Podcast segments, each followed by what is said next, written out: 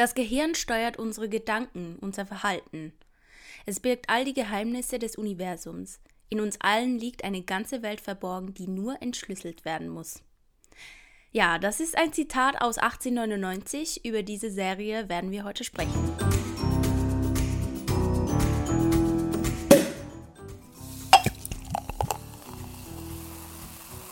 Und herzlich willkommen zu unserer vierten Halbfolge. Wir sind Popcorn und Prosecco, der prickelnde Talk über Filme und Serien. Ich bin Karina und mir zugeschaltet ist die wundervoll bezaubernde Marie. Hallöchen! Hello! ja, wir, wir ähm, machen direkt ja. eine Spoilerwarnung, oder? direkt Spoiler rein. Geile ja. Jingle rein. Spoiler-Alarm, oder? Spoiler! Spoiler-Alarm. Woo! Ja, wie schon vorweggenommen, wir sprechen heute über die Serie 1899. Die läuft auf Netflix. Und sehr überraschend wurde kurz nach der Veröffentlichung der ersten Staffel die zweite und dritte, die geplant waren, direkt abgesetzt, ne? Ja, also das finde ich, also können wir gleich noch ein bisschen drauf ja. eingehen, aber es finde ich sehr seltsam. Also finde ich wirklich komisch, dass diese Serie direkt nach der ersten Staffel abgesetzt wurde. Ja, das geht mir auch so. Also, weil, ich meine, die war ja doch sehr erfolgreich. Ähm ja, und ich meine, also die haben ein komplettes Konzept gehabt, so für Staffel 2 mhm. und ich glaube, die sind auch alle davon ausgegangen, dass die ja, Staffel 2 ja, ja, drehen werden. Wenn man sich mal so die ganzen Netflix-Serien anguckt, es gibt so viele Serien, wo man sich fragt, warum hat das noch eine Staffel? Mhm. Warum geht das mhm. immer mhm. weiter? Warum? Verstehe ich nicht, muss ich ehrlich sagen. Ich glaube, das versteht nicht. niemand wirklich und ähm, die Begründung fehlt irgendwie. Warum? Eben. Das, das macht das Ganze so ein bisschen merkwürdig. Ich kann mir gut vorstellen, das haben wir auch schon in unserer einen Folge mal erwähnt gehabt, dass vielleicht der Zeitpunkt vom Release oder so nicht ganz optimal gewesen ist, weil ja da ungefähr zeitgleich mit Wednesday released wurde mhm. und die halt mehr gehypt ja, wurde direkt. Also ja, weißt du, könnte ich mir vorstellen. Ja. Aber eben trotzdem, die war ja trotzdem super erfolgreich. Und eben. die Macher, die haben auf Instagram das auch geteilt, dass sie da sehr traurig drüber sind und dass sie finden, dass das die Serie eben nicht verdient hat. Aber eben, sie wird nicht vorgesetzt. Weißt du, man hätte ja auch sagen können, okay, es ist noch nicht ganz klar, wann da weiter gedreht wird. Es hätte ja auch in, keine Ahnung, erst in zwei Jahren wieder gedreht mhm. werden können. Oder weißt du, was ich meine? Weil ja, wir sind ja, uns das halt Fall. einfach Muss so gewohnt. Sein, das ist ja. halt direkt und direkt und direkt mhm. und immer neu. Aber vielleicht hätte man das auch jetzt so ein bisschen wie rausziehen können. Ich weiß es nicht, aber es wirkt auf jeden Fall seltsam. Ja, und, wer weiß, ähm, was da hinter den Kulissen passiert ist, dass, mhm. dass das so gelaufen ist. Ja, also. spannend ist, äh, wenn ich das noch einwerfen kann, die wurden ja auf Twitter, also da, da gab es einen riesen Shitstorm, weil so eine Comic-Künstlerin, die ähm, Mary Cagnin, die hat eine Grafiknovel 2016 rausgebracht, die heißt The Black Silence. Die hat den Machern vorgeworfen, dass äh, sie viele Details da abgekupfert hätten. Und also so Sachen wie die Pyramide oder die vielen Todesfälle auf dem Schiff und dass da ziemlich viel geklaut wurde. Und die Macher haben das dann auch direkt verneint und diese Comic-Künstlerin, die hat aber darauf beharrt, dass da ja verfolgt wird und nur noch ähm, oh, mit Anwalt Mann, ja. weitergeht. Und ja, äh, man weiß halt nicht so genau, was jetzt wahr ist und was stimmt, aber ich meine, wie oft gibt's das? Ich meine, man kann ja nicht jedes kleinste Buch oder irgendwas auch kennen, oder? Ja, also ich denke mir, keine Ahnung, irgendwo Welt. ist es ja alles, wiederholt sich ja mhm, immer wieder. Mhm. Ich weiß jetzt keiner, ob das stimmt oder ob das nicht stimmt, ob die da was geklaut haben oder nicht, aber natürlich ist es dann irgendwie frustrierend, wenn die dann mhm. auch sieht, dass das so ein krasser Erfolg ist und dann diese riesige Netflix-Serie, Produktion, viel Geld, bliblablub. Mhm. Ähm, ja, da kann man sich dann natürlich drüber aufregen, aber äh, ja, am Ende des Tages, alles wiederholt sich und alles ist irgendwo schon mal da gewesen. Und das passiert tatsächlich aber auch mhm, wirklich, dass mhm. zwei Leute die gleiche Idee haben ja. ähm, und auf dieselben Sachen kommen, ohne dass sie voneinander das abgeguckt haben oder mhm, sowas. Mhm. Das passiert ja wohl wirklich sehr, sehr häufig und sehr oft und bei den anderen funktioniert es halt eher und bei den anderen nicht. Und mhm that's life. Und das ist halt frustrierend natürlich für die Comic-Künstlerin, aber das würde ich jetzt dann nicht unbedingt so unterschreiben, dass die das unbedingt da sich abgeguckt haben von denen. So. Also, Eben, ich weiß es nicht, ich will da auch gar keine Partei ergreifen oder so, aber ähm, fand ich auf jeden Fall spannend, weil das sehr in Verbindung gebracht wird natürlich mit dieser Serie. Und ja, vielleicht hat, spielt, hat sowas auch mit reingespielt, who knows. Maybe. Also ich habe ja. das nicht mitbekommen, aber ja. ähm, ja. Ja, die Serie ist am 17. November 2022 erschienen. Genre Mystery und Thriller. Die Dauer, es gibt acht Folgen, äh, circa 50 Minuten. Regie hat geführt Baban Bo Oda und Drehbuch Iantje Friese.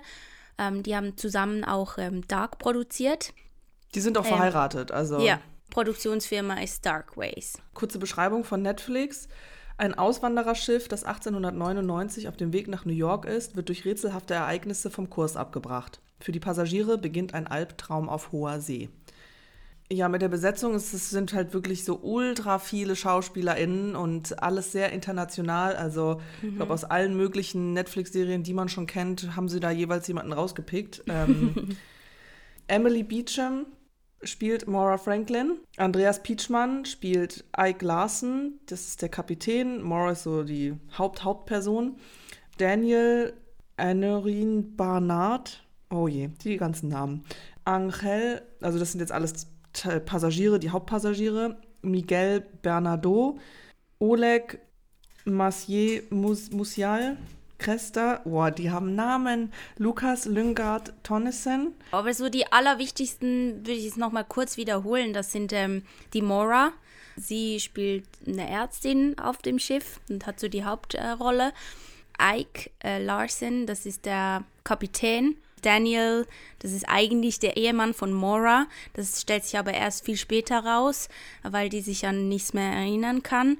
Und die haben einen gemeinsamen Sohn, der wohl verstorben ist, so wie ich das verstanden habe. Und das ist der Elliot. Das ist der, dieser Junge, der auf der Prometheus auf dem anderen Schiff, das plötzlich auftaucht und eigentlich verschwunden war, gefunden wurde. Vielleicht direkt einmal fand ich halt diese Serie, die Art und Weise, wie die das dargestellt haben, wie künstlerisch quasi umgesetzt wurde, das, das hat mich direkt in den Bann gezogen. Also das war so was, ich, ich konnte da nicht weggucken. Ich wollte das direkt irgendwie weiterschauen und durchsuchten so. Weil das ist einfach so mhm. was, eben dieses Mystische, dieses Dinge aufdecken, dann hat man das Gefühl, oh, man versteht es. Und dann merkt man, nein, nein, eigentlich habe ich gar nichts verstanden. Und also man muss auch die ganze Zeit wie dranbleiben, weil sonst versteht man gar nichts. Also ich habe auch, obwohl ich die ganze Zeit dran geblieben bin, mhm. habe ich nichts verstanden. Also es ist schon crazy, also mit wie vielen Fragezeichen man da sitzt, weil man eben, man denkt, man hat was kapiert, aber mhm, eigentlich kapiert mhm. man gar nichts. Also es ist so Wahnsinn, sowas zu schreiben einfach, das ist richtig, finde ich richtig krass so. Ich war die ganze Zeit so, was passiert hier? So aber es war Stück. nicht so langweilig, so was passiert hier, oder? Sondern ja, denkt man so, hä, so eine also Scheiße, was gemacht, soll denn das, ja. oder? Sondern eben, es zieht einem so richtig in den Bann.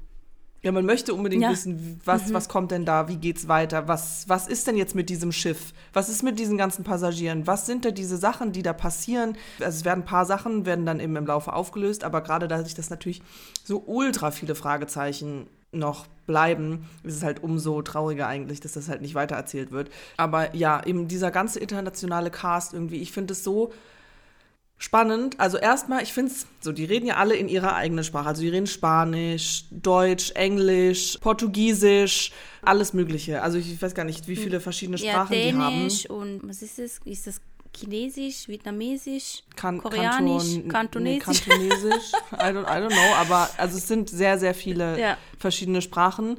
Und natürlich, man kann viel mit Körpersprache erzählen und das ist ja da, kommt das noch viel mehr zum, zum Ausdruck oder ist viel wichtiger, weil die Leute, die sprechen einfach mit so einer krassen Selbstverständlichkeit in ihrer Sprache, mhm. ähm, wo ich mir manchmal denke, okay, also jetzt steht da die Dänin vor der Französin und die redet, spricht Dänisch und die andere spricht Französisch, aber sie verstehen sich eigentlich nicht und die führen so eine Unterhaltung. Und ich meine, ja, okay, klar, bis zu einem gewissen Grad kann man verstehen wohl, was die andere Person meint, mhm. mit, keine Ahnung, Händen und Füßen und Gesichtsausdrücken, keine Ahnung, kann man sich ja noch verständigen. Aber das fand ich schon teilweise ein bisschen sehr wild, weil ich mir dachte, ja, wenn du wirklich, wenn du ja jemanden hast, der steht vor dir und der spricht eine andere Sprache und du verstehst es nicht, ja, dann weißt du, kannst du ja nicht wissen, was der von dir will. Und gerade mhm. je nachdem, was für ein Thema und so ist es ja nicht so, ah, hast du Hunger und zeigst mit deinem mit deiner Hand, sondern ja, es sind ja. ja tiefergehende Themen und natürlich waren die alle wussten die eh nicht, was da passiert und so, aber gerade wenn es darum ging, so Antworten keine Ahnung, Theorien zu präsentieren, na, das hat ja keiner verstanden. Also kannst du mir nicht sagen, aber ist trotzdem mega cool, dass die so einen Cast hat und eben denke ich mir auch so, behind the scenes am Set die hatten so ultra viele auch so Sprachkoordinatoren da und Leute, die da geholfen haben zu übersetzen. Und gerade auch, ich meine, wenn du das drehst, so, ich meine, die, die Regie so, die, die kann keinen kann nicht diese ganzen Sprachen und da muss man sich auf die Schauspieler auch irgendwo verlassen und die Sprachkoordinatoren, dass in der Sprache das jetzt sauer sein soll oder keine mhm, Ahnung, weil man mhm. weil man es nicht weiß. Man weiß aber nicht. Und ich stelle mir jetzt nochmal so anders krass das vor. Das ist voll irgendwie. krass. Ja, also Schwierigkeitsgrad einfach nochmal komplett erhöht. das ist so Wahnsinn. Nein, das ist mhm. wirklich einfach nur krass. Und generell, ich habe mir dieses Making-of angeguckt. Das kann mhm. man sich auch auf Netflix angucken. Ja. Nee, nee. Ich wirklich, ich saß da und das fand ich fast, fast noch krasser als die Serie an sich, mhm. weil das so ein Wahnsinn ist, was für ein, eine Produktion dahinter steht, wie viele Menschen. Und dann, die haben das eben in so einem The Volume heißt das, mhm. gedreht. Und das ist so dieser riesige Screen eigentlich, wo, wo sie die, die Landschaften drauf projiziert haben und mhm. dann das Set vorne aufgebaut haben und generell so diese Detailarbeit für die einzelnen Sets und Sachen. Und dann stehen die da auf dem Schiff und dann hast du hinten im Hintergrund hast du die hohe See und die, die Schauspieler, das ist, das ist sogar fast ein bisschen, haben sie selber auch gesagt, einfacher für die, weil sie wirklich die See sehen. Und ja, das fand ich auch sehr, sehr interessant, weil eben in den Interviews haben sie auch immer wieder gesagt, es war ja wie eine zusätzliche Schwierigkeit, sich so direkt mit allen zu verstehen. Aber gleichzeitig ähm, hatten sie wie eine zusätzliche Hilfe durch diese LED-Panels, wo man wirklich halt das, die Motive, also die Landschaft sehen konnte, weil beim mhm. Greenscreen, da muss man sich das halt einfach wie zusätzlich vorstellen. Ja, genau. Und die hatten wirklich so ein fast ein Kreis an Panel. Also irgendwie 50 Meter mhm. lang, 5 Meter hoch. Und äh, darauf war eben so riesen Landschaft riesengroß, Also riesengroß, aber es ist so Wahnsinn. Verrückt. Und nee. die, die haben auch gesagt, dass das sie tatsächlich eher an Theaterspielen erinnert hat, mhm. weil man halt so die Requisiten halt so im Hintergrund, also das, das Bild. Du hast einfach da, ja, du hast genau, einfach du hast, die, die Szene, du, ja, du bist in der da. Szene drin, ja. die Bühne, ja. Finde ich richtig cool. Das, ja, das ist ultra das, cool. Und das ist so krass, dass das, dass das geht. Und ich meine, das Bild von dieser Serie, das war Wahnsinn.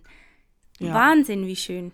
Ja, und es ist so krass, weil wenn du das alles eingestellt hast, dann kannst du innerhalb von einem Knopfdruck einfach das Szenenbild ändern und mhm. dann hast du eine, eine andere Szene aber eben das so im Vorhinein das alles zu planen und das alles zu diese, diese ganze Arbeit, die da reingeflossen ist, das also wirklich dieses Making of, das muss man sich eigentlich mit angucken, weil das ist ja einfach nicht zu glauben. Wie kann das ja, real das sein? eben und nur wie, im Film, oder? Beim Film, genau. Und wie geil ist das denn einfach? Das ja. ist so krass, das ist einfach mindblowing, wirklich. Finde ich so faszinierend einfach nur.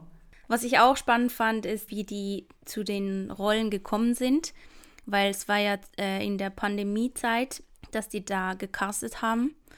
Mhm. Und da konnte man halt nur über Zoom gerade so international, ich meine, wie schwer ist es eigentlich? Die haben ja, eine internationale Serie und die in, in einer Zeit, wo einfach eine Pandemie herrscht. und eben, dann haben sie da gecastet über Zoom mit den meisten. Was ich aber interessant fand, ist, die Macher, die kannten natürlich Andreas Pietschmann schon aus Dark. Ja, er hat so gemeint, ja, dass, dass er so diese Rolle bekommen hatte, das war ein Prozess von eigentlich vier, fünf Jahren er, er musste sich nicht nochmals quasi darauf, äh, quasi darauf bewerben, aber ich meine, er hatte da immer wieder Kontakt mit denen und hat ja auch schon mit denen zusammengearbeitet und so war es dann irgendwie klar für die, dass er diese Rolle bekommt. Und Emily Beecham, die Mora spielt, sie hat das Drehbuch irgendwie gelesen und war, sie hatte so, so ultra viele Fragen und so, wie es geklungen hat, hat sie vor allem eigentlich Gespräche mit den beiden wo, wo sie halt miteinander gesprochen haben, um das zu ver verstehen. Und dann war für die eigentlich auch klar, okay, dass sie die Rolle da bekommen würde. Ja. Ja, und ähm, die haben auch bei dem Making-of von ihrem Casting-Video mhm. haben sie so einen Ausschnitt reingemacht und äh, waren halt auch so, dass sie neben dann anscheinend diesen ganzen Gesprächen das Casting-Video halt einfach so gut war, ja. dass sie gesagt haben, okay, ja, Emily ist auf jeden Fall Mora, so zu ja. 1000 Prozent. Es passt einfach. Eben da die richtigen Leute zu finden. Und es gibt so für diese ganzen, jedes einzelne Department einfach. Mhm. ähm, ist ja so wichtig. Auch die ganzen Kostüme. Mhm. Ich meine, das sieht so krass und cool aus. Die haben das alles, auch für die ganzen Komparsen und weiß ich nicht was, die haben das alles selber genäht und. Ja, vor allem da war ja ein Riesenauflauf, oh. so. Ja, eben, und auch jeden, kann dann jeden Hut selber gemacht und mhm. Schuhe und keine Ahnung, die ganzen Stickereien und weiß ich nicht was. Mhm. Und du denkst so, ne, das kann, wie, also, wie das, das zu koordinieren, irgendwie im Kopf, also ist auch ganz spannend, eben die, die Jantje, die das geschrieben hat, so, die meinte, die hat so richtig Spaß daran, sich so weirde Sachen auszudenken mhm. und ähm, sie und der Baran, die so mit so stressigen Situationen oder je mehr Stress dazukommt, dass sie dann eher daran wachsen und manche Leute eben, die gehen halt ein unter Stress und bei denen ist es aber so, ja, je mehr Stress, desto besser, so ungefähr. Ja. Und es ist einfach so Wahnsinn, was da in ihrem Kopf abgehen muss, sowas auch zu schreiben dann. Also das ist ja, das ist irgendwie total wild. Deshalb, es tut mir auch so weh, dass jetzt da nicht äh, eine zweite und dritte Staffel rauskommt, weil ich muss sagen, jetzt so mit diesem Ende von der ersten, also wenn man gewusst hätte, es gibt nur eine Staffel, dann hätte ich mir bitte ein anderes Ende gewünscht für diese Serie. Aber wenn ja, eigentlich das, zwei angedacht ja auch, ja. gewesen wären, ja, so wie es jetzt halt ist und jetzt halt einfach nicht weiter produziert wird, ja, ist halt so, aber Ach, es hat mich so frustriert, muss ich sagen. Ja, gut, das Ding ist halt, wenn du eine Serie hast, wo du weißt, okay, da wird es drei Staffeln von geben, das ist dann auch nicht so okay, oder du planst drei Staffeln daraus zu machen und dann kannst du natürlich das so schreiben, dass es dann aufgeht innerhalb dieser drei Staffeln. Und dann ist aber ja. nicht so dieses, ah ja, dann kommt noch eine vierte und eine fünfte und ah, es wird mhm, eigentlich schlecht, mhm. sondern keiner. Und es ist ausgelegt auf drei Staffeln. In dem Sinne macht das Ende natürlich ultra viel Sinn, in Anführungszeichen. Natürlich macht es keinen Sinn. Man denkt sich, man sieht das und denkt sich so, hä, what the fuck is going on? Weil das haben wir jetzt noch gar nicht so richtig besprochen, aber im Laufe merkt man halt, dass die eigentlich sich in einer Simulation befinden und mhm. am Ende wacht Mora als einzige angeblich auf in dieser Simulation, aber es ist jetzt auch die Frage eben, ist das wirklich die Realität oder ist es noch eine andere Simulation, in der sie aufwacht zum Beispiel? Also das eben, das weiß man halt nicht. Und dann ist sie auf diesem ähm, Raumschiff da im Weltall und es ist irgendwie in der Zukunft, das Jahr 2099 oder was ja, ist es? genau. Dann ist ja noch diese ganze Backstory da, was mit ihrem Bruder ist, der das ja eigentlich Eben, alles was ist mit ihrem Bruder? Das würde man gerne wissen, aber ja? ja, das kann man jetzt halt nicht mehr wissen. Wird, wird man nicht wissen. Das ist natürlich sehr frustrierend, aber... Ja. Eben, aber das fand ja, ich ultra frustrierend. Das ist so wie, hast du mal äh, den Film geguckt, äh, Planet der Affen? Nee. Nee, das ist so frustrierend einfach. Der kommt auch auf eine andere Welt. Ich weiß gar nicht mehr genau, wie es ging. Aber er geht irgendwie wieder zurück auf den anderen Planeten, weil er dahergekommen ist. Aber durch die ähm, Verschiebung mit den Zeiten kommt er zurück auf die Erde. Ich glaube, so war's. Und da leben jetzt auch nur noch Affen. Das ist wie, wenn du eine Geschichte hast, wo am Ende quasi einfach jemand aufwacht, weißt du? So, ah, ich mhm. habe ja nur geträumt. Mhm. Das ist so, oh, willst du mich verarschen? Also es ist so, das frustrierendste und irgendwie auch langweiligste, was du machen kannst mit deiner Geschichte. Ich hätte es wahrscheinlich sogar besser gefunden, wenn sie einfach die letzten zehn Minuten ausgelassen hätten. Weißt du? Mhm, dass, dass, man, nicht dass man das da nicht gezeigt hätte mit den ähm, 2099. Dass sie da auch. Ja, ich dachte auch kurz, ich dachte auch kurz, dass es aufwacht. zu Ende ist, als sie ihren Ehering in diese Pyramide reinsteckt und es dann so schwarz wird, dachte ich schon, da ist zu Ende. Und ja, dann, aber ähm, das wäre viel besser gewesen. Ja, eben ja besser einfach im Sinne von, das Ding ist so nur besser, weil man ja nicht, ja. für dich hat, war einfach das Störende, dass sie generell aufgewacht sind. Ja, das ist eigentlich überhaupt nichts. Dass die ganze so Geschichte wie nicht, nicht echt war. Ja. So wie diese eben Matryoshkas. Du machst eine Puppe und dann kommt wieder die nächste, dann kommt die nächste, dann kommt die nächste, dann kommt die nächste, so. Okay, ja, das fand ich jetzt nicht mal so, so dramatisch, aber we will never hm. know. Also im, am Anfang, ich finde, wenn man das guckt, erstmal checkt man gar nichts, aber so am Ende gab es eigentlich ja schon so ein paar Hints irgendwie so darauf, die man, glaube ich, erst, eigentlich müsste man das nochmal gucken, um das dann so ein bisschen mehr zu checken wahrscheinlich. Aber in der allerersten Folge gibt es so eine Szene, das ist wie so ein Glitch, wahrscheinlich in dieser Simulation, wo alle irgendwie gleichzeitig Tee trinken. Das ist so ganz kurz und alle trinken so einmal gleichzeitig, alle ja, in heben riesigen, diese Tetas. Ja, genau. Saal. Ja, genau. Mhm. Und das ist wie so ein wie so ein Glitch, wo, wo das schon in der aller, allerersten Folge irgendwie kommt, wo aber noch keiner natürlich irgendwie weiß, dass das da irgendwie mit diesem Pro Programmieren und Sachen mhm. und keine Ahnung zu tun haben könnte. Ja. Ähm, aber das war schon richtig so irgendwie spooky. Ja, und da könnte man ja dann auch drauf schließen, eben, dass sie wie Marionetten sind, die von irgendwas gesteuert werden. Würde ja Sinn machen. Ja, ähm, ja vor allem, ja. die kommen ja alle aus, ein, aus demselben Grund eigentlich auf dieses Boot, weil sie alle auf ein besseres Leben hoffen. Manche geben vor, jemand anderes zu sein, als sie sind. Und ja, das stellt sich dann von Folge zu Folge eher heraus. Und was ich auch richtig schön fand, muss ich aber sagen, mir hat die Beziehung von Mora zu Ike hat mir sehr, sehr gut gefallen. Mhm. Weil es war so eine Freundschaft und man wusste nie genau, ob sich da jetzt irgendwie auch mehr anbahnt, aber es kam nie dazu.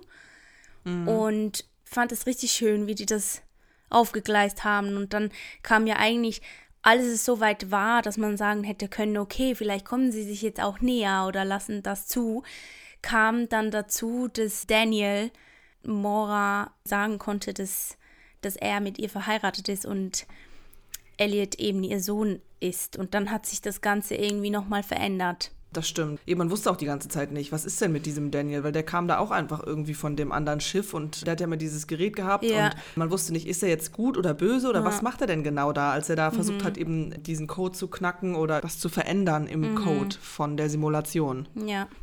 Und das Spannende war ja eigentlich, dass Mora, sie hat ja eigentlich den Schlüssel dazu. Sie ist die Einzige, die mhm. den Schlüssel dazu hat, weil sie angeblich mit Daniel zusammen diesen Code oder diese Simulation erstellt hat. Ja, das ist auch crazy, genau. Das ist die ganze Zeit die Frage, wer ist denn der Creator so? Mhm. Und äh, ja, turns out, das ist sie. Genau, aber eben, was ist mit ihrem Bruder, wenn es heißt, der hat das dann übernommen? Weil der wurde nie gesichtet. Also man sah immer nur den Vater, der da quasi der Bösewicht ist, der da zuguckt, wie die sich da alle verhalten in dieser Simulation, aber. Mhm. Aber er ist selber auch trapped. Also es ist, er ist ja auch ja. gefangen in der Simulation. Und das, man denkt zuerst, er ist in der Realität, ja. aber ist er dann gar nicht. Ja. Die sind alle da drin gefangen irgendwie. Sehr, sehr komplex. Auf sehr komplex. ja. Aber es mhm. sieht hammer, hammer gut aus. Und es gibt ja immer diesen, diesen kleinen Käfer, der da diese Türen mhm, öffnet. Mhm, ja, ich habe das nicht gecheckt, aber das macht ja voll Sinn, so diese Bugs, dass es dann ein Käfer ist, der dann da in der Simulation vom Programmieren her irgendwie da so Türen öffnet und irgendwie Wege, andere Wege zeigt. Das war irgendwie mega spannend. Das habe ich nicht gecheckt die ganze mhm. Zeit, aber eigentlich ist es ultra simpel und sehr clever, da so einen Käfer zu nehmen für. Ja, ich mag diese Käfer halt auch so. fand das voll schön, dieses Element da reinzunehmen. Ja. ja. Was auch noch spannend ist, Kerberos, das ist ja das Schiff, wo, wo drauf die sind. Und mhm. in der griechischen Mythologie bedeutet das der Wachhund der Unterwelt. Und es sind halt oh. halt ganz viele so Dinge, Symbole so oder viele, ja. so Hints, was damit sein könnte und lässt halt einem richtig viel spekulieren und reininterpretieren auch. Auch ein Buch von äh, mhm. Mora, das wird kurz gefilmt, das ist 1899 geschrieben worden. Ja, es sind so ganz viele kleine Details. Mit, ähm, ich weiß nicht, wie es heißt. Mit der Schlafanalyse oder so irgendwas zu tun, nicht? I don't know. Mit dem menschlichen Hirn wahrnehmen und Bewusstsein und so. Ah, nee, ich glaube, es ist irgendein Roman, okay. den sie da liegen hat. Aber diese ja. sind ja mehrere Bücher, ja, also das ist ja, das mhm. ist ja mhm. nicht nur eins. Was ja auch noch spannend ist, ist äh, dieses Symbol, dieses Dreieck. Klar, die Pyramide, die spielt da immer wieder eine Rolle. Der Sohn hat ja auch, glaube die Pyramide so hinterm Ohr tätowiert. Mhm. Dieses Symbol wird immer wieder, ist überall. Spannend ist ja eigentlich auch das Bermuda-Dreieck, da wo die Schiffe quasi wie vom Erdboden mhm. verschluckt werden. Ja, das Dreieck. Und halt mhm. auf diese Sachen zu schließen, ist voll interessant.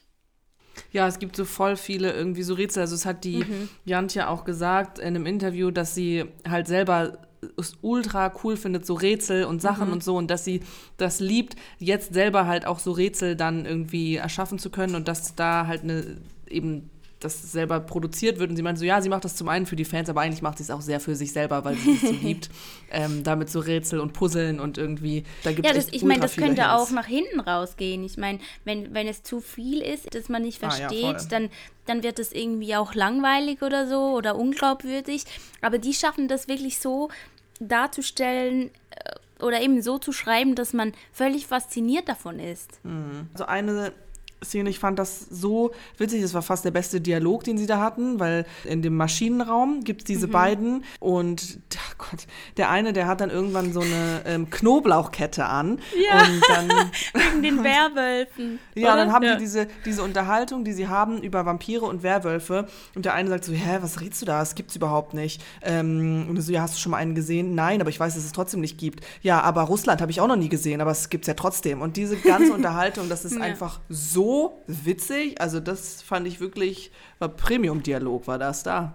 Weil sonst ist einfach immer total viel, die haben ja selber alle gar nicht, wissen nicht, was da passiert und sind so, mm. ja, mhm. what's going on? Und Mora, ich weiß nicht, wie oft, das hätte man mal zählen müssen. Da kann man auch ein Trinkspiel draus machen, wie oft sie sagt, I don't remember. Ähm, so, weil das sagt sie so oft, I don't know, I don't remember. Ja, okay.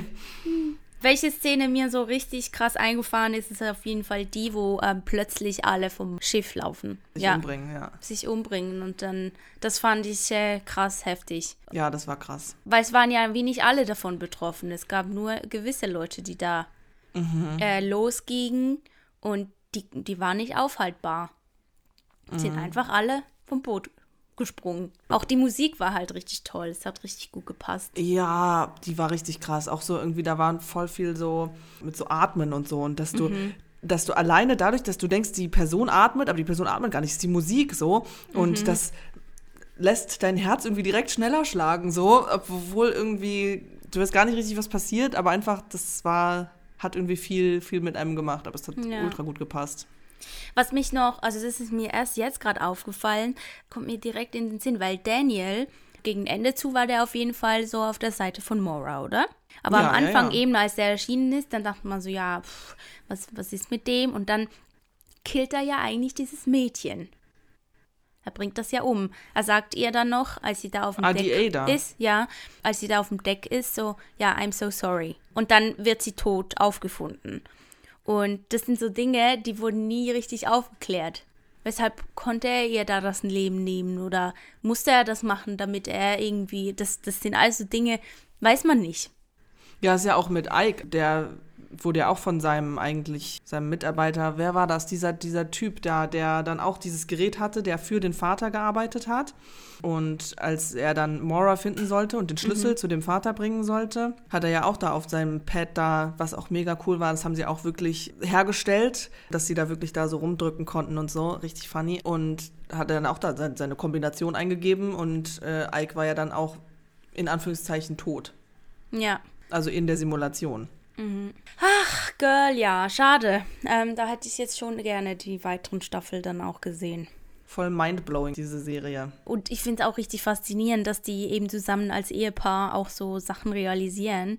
Dass die, Mega geil. Ich meine, wie cool ist das denn eigentlich? Ich meine, sonst ja. eben sind die Regisseure so alleine unterwegs eher, steht dann ihr Name drunter. Und ich meine, wie cool ist es eigentlich, wenn man das mit einem Partner zusammen machen kann? Meine, das, das muss man, man auch das, mal. Also das muss man auch erstmal können, glaube ich. Ja, also auf jeden so, Fall. Deswegen ist es wahrscheinlich auch so selten, weil es halt auch noch eine andere Herausforderung ja auch für die Beziehung mit deinem Partner so zusammenzuarbeiten. Mhm. Aber bei den beiden scheint es ja wirklich prima zu funktionieren. Äh, möchtest du noch irgendwie was anfügen? No, I'm good. Ja gut, äh, dann verteilen wir doch mal Popcorn-Tütchen. Du darfst zuerst. Zehn. Oh, eine 10. okay. Ja. Die können, können nichts dafür, dass abgesetzt wurde sozusagen. Ähm, also für mich war es äh, schon eine 10. Und, aber auch, weil ich das jetzt nicht so schlimm finde mit diesem Aufwachen und so. Ja. Ich fand, das äh, hat bei mir schon ein bisschen Minuspunkte gegeben. Ich fand das so sad einfach. Ich war so, ich habe den Fernseher ausgeschaltet und dachte einfach nur so, hey nein, Nein, ich war richtig frustrated. Deshalb, ich hätte 9 gegeben, aber wir können gerne eine 10 geben, weil ansonsten, ich fand das auch, ich fand das schon auch mega. Also, das eben, wie mich krass, das so fasziniert hatte und das hat mich auch nicht losgelassen. Ich habe mich immer wieder ertappt, wie ich daran äh, so rumgedacht habe. Also, dann gibt es 10 Popcorn-Tütchen. Thank you. 10 Popcorn-Tütchen für 18,99. Perfekt. Ja. ja, vielen Dank euch fürs Zuhören. Ihr dürft uns auch sehr gerne schreiben, wenn ihr eine Idee habt, über was wir sprechen sollten. Und ja, hinterlasst gerne eine 5-Sterne-Bewertung.